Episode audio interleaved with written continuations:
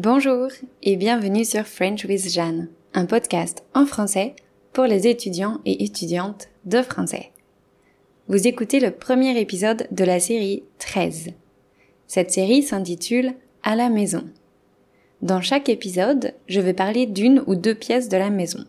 Je vais lister les activités qu'on fait dans ces pièces, faire l'inventaire des objets les plus courants et parler de mes préférences pour ces pièces. Cette série sera donc riche en vocabulaire. Et comme d'habitude, je vous encourage à reproduire mes épisodes en décrivant votre propre logement et vos propres préférences. J'ai choisi ce sujet car, en analysant les réponses d'étudiants et étudiantes au questionnaire que j'ai diffusé pendant les semaines précédentes, j'ai découvert que le thème vie quotidienne était beaucoup demandé. Bon, je considère que la vie quotidienne, ma vie quotidienne, est le principal sujet de ce podcast puisque j'y parle de mon travail, de mes sorties, de mes loisirs, de mes proches et plein d'autres sujets personnels. Cependant, je ne pense pas avoir beaucoup parlé du logement. Grâce à ce thème, je vais pouvoir aborder des sujets variés liés aux différentes pièces. Mon régime alimentaire en parlant de la cuisine, mes passe-temps en parlant du salon, ma routine matinale en parlant de la chambre, ainsi, j'espère que vous ne trouverez pas ça ennuyeux. Je promets que les épisodes seront plus que des descriptions sans intérêt. Sur mon site web, vous avez la possibilité de vous abonner au texte des podcasts afin de pouvoir suivre l'audio plus facilement. Les transcriptions contiennent des notes de vocabulaire et l'abonnement ne coûte que 5 euros par mois. Bien sûr, vous pouvez vous désabonner quand vous le souhaitez. Alors, êtes-vous prêt ou prête pour cette nouvelle série? C'est parti.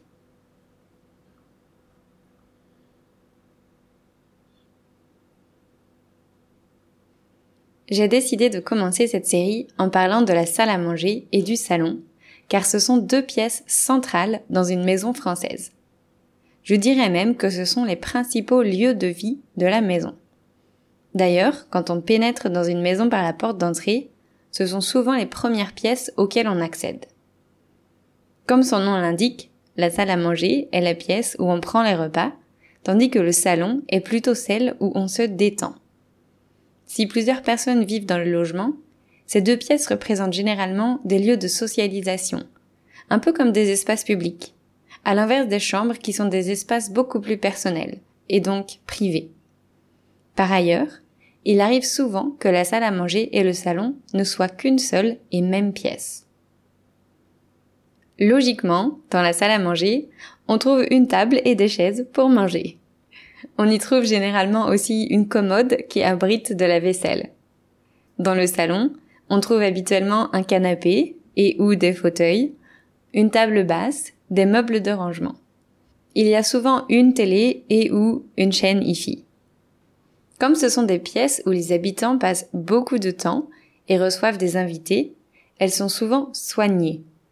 Les murs sont peints ou tapissés. Il y a des luminaires, des plantes et de la décoration. On y trouve souvent des cadres, des photos, des étagères. Si la maison possède une cheminée ou un poêle, il sera certainement dans l'une de ces deux pièces. Car, comme elles sont centrales, ça permet à la chaleur de se répandre assez rapidement dans les autres pièces. Alors, qu'est-ce qu'on fait dans ces pièces exactement? Dans la salle à manger, comme je l'ai dit plus tôt, on prend les repas. Pour cette raison, elle est normalement située à côté de la cuisine.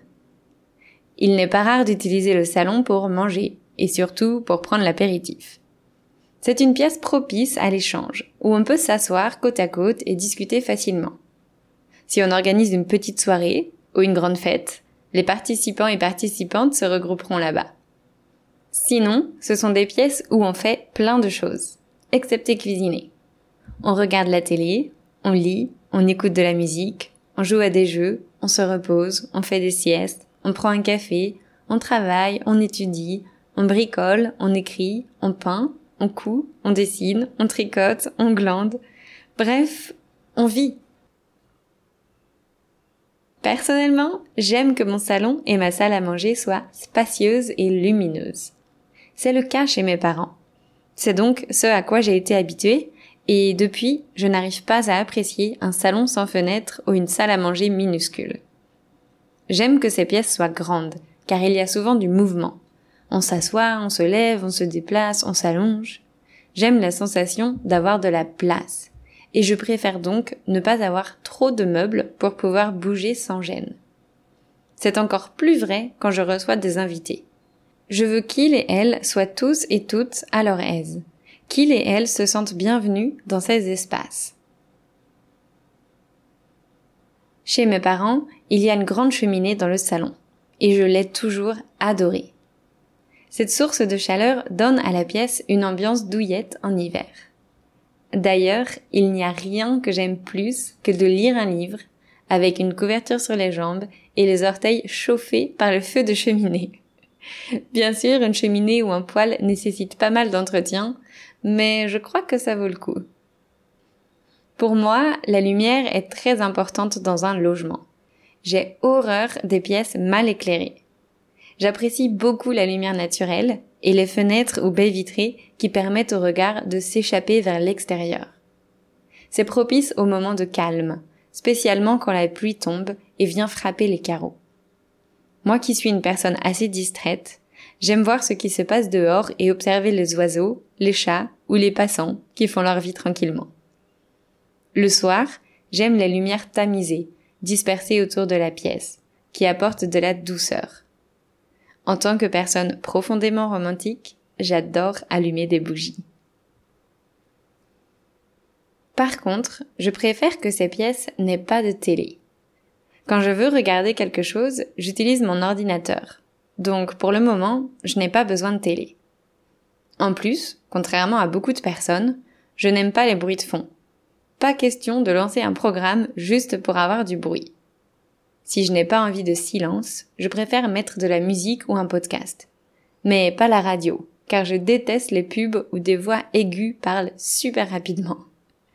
Donc pour résumer, je préfère investir dans une bonne installation audio plutôt que dans une télé. Aussi, j'ai besoin que mon environnement m'inspire. C'est pour ça que j'adore accrocher des photos, des citations ou de belles images sur mes murs. Dans mon bureau actuel, j'ai commencé à coller des post-it avec des mots motivants et je crois que ça m'aide à garder à l'esprit les choses que je veux garder à l'esprit. Par exemple, sur mon post-it orange, j'ai noté Souviens-toi quand tu voulais ce que tu as aujourd'hui. À chaque fois que je lis cette phrase, je me rappelle le chemin parcouru et la situation incroyable dans laquelle je me trouve. Un travail que j'aime, une liberté pour choisir mes projets, une flexibilité fantastique qui me permet de travailler de n'importe où, ou presque, et n'importe quand, ou presque, des étudiants et étudiantes que j'apprécie en tant que personne. Tout ça, c'est précieux. Parfois, j'oublie la chance que j'ai. C'est pour ça que j'ai affiché ce mot. Sur mon post-it jaune, j'ai recopié cette citation. Que tu penses que tu peux y arriver ou non, tu as raison. Ce message me rappelle que mes pensées forment ma réalité et que je dois croire en moi et en mes projets si je veux qu'ils réussissent. C'est tellement important de s'en souvenir chaque jour. J'ai d'autres post-it, mais je vous partagerai leur message dans un autre épisode. Je n'ai pas encore accroché de photos dans ma maison, même si je devrais prendre le temps de le faire, car chaque photo me rappelle un souvenir et il me suffit de les regarder pour que tout me revienne en mémoire. En outre, pour ajouter une touche personnelle de déco, je suis en train de peindre des mini paysages à l'aquarelle. Je ne suis pas vraiment satisfaite de ce que j'ai peint pour le moment, alors je dois m'y remettre. Dans mon salon, j'aime aussi avoir des livres et des carnets, faciles d'accès, pour pouvoir bouquiner ou écrire dès que j'en ai envie. Je suis très littéraire. J'aime tout ce qui est lié aux langues. C'est pourquoi je me sens bien quand je suis entourée de papier. À côté de mes livres et carnets, il y a l'unique jeu de société que j'ai avec moi en Thaïlande. C'est un jeu de cartes amusant, très simple à comprendre, donc parfait pour les soirées entre amis où on veut faire quelque chose d'un peu différent.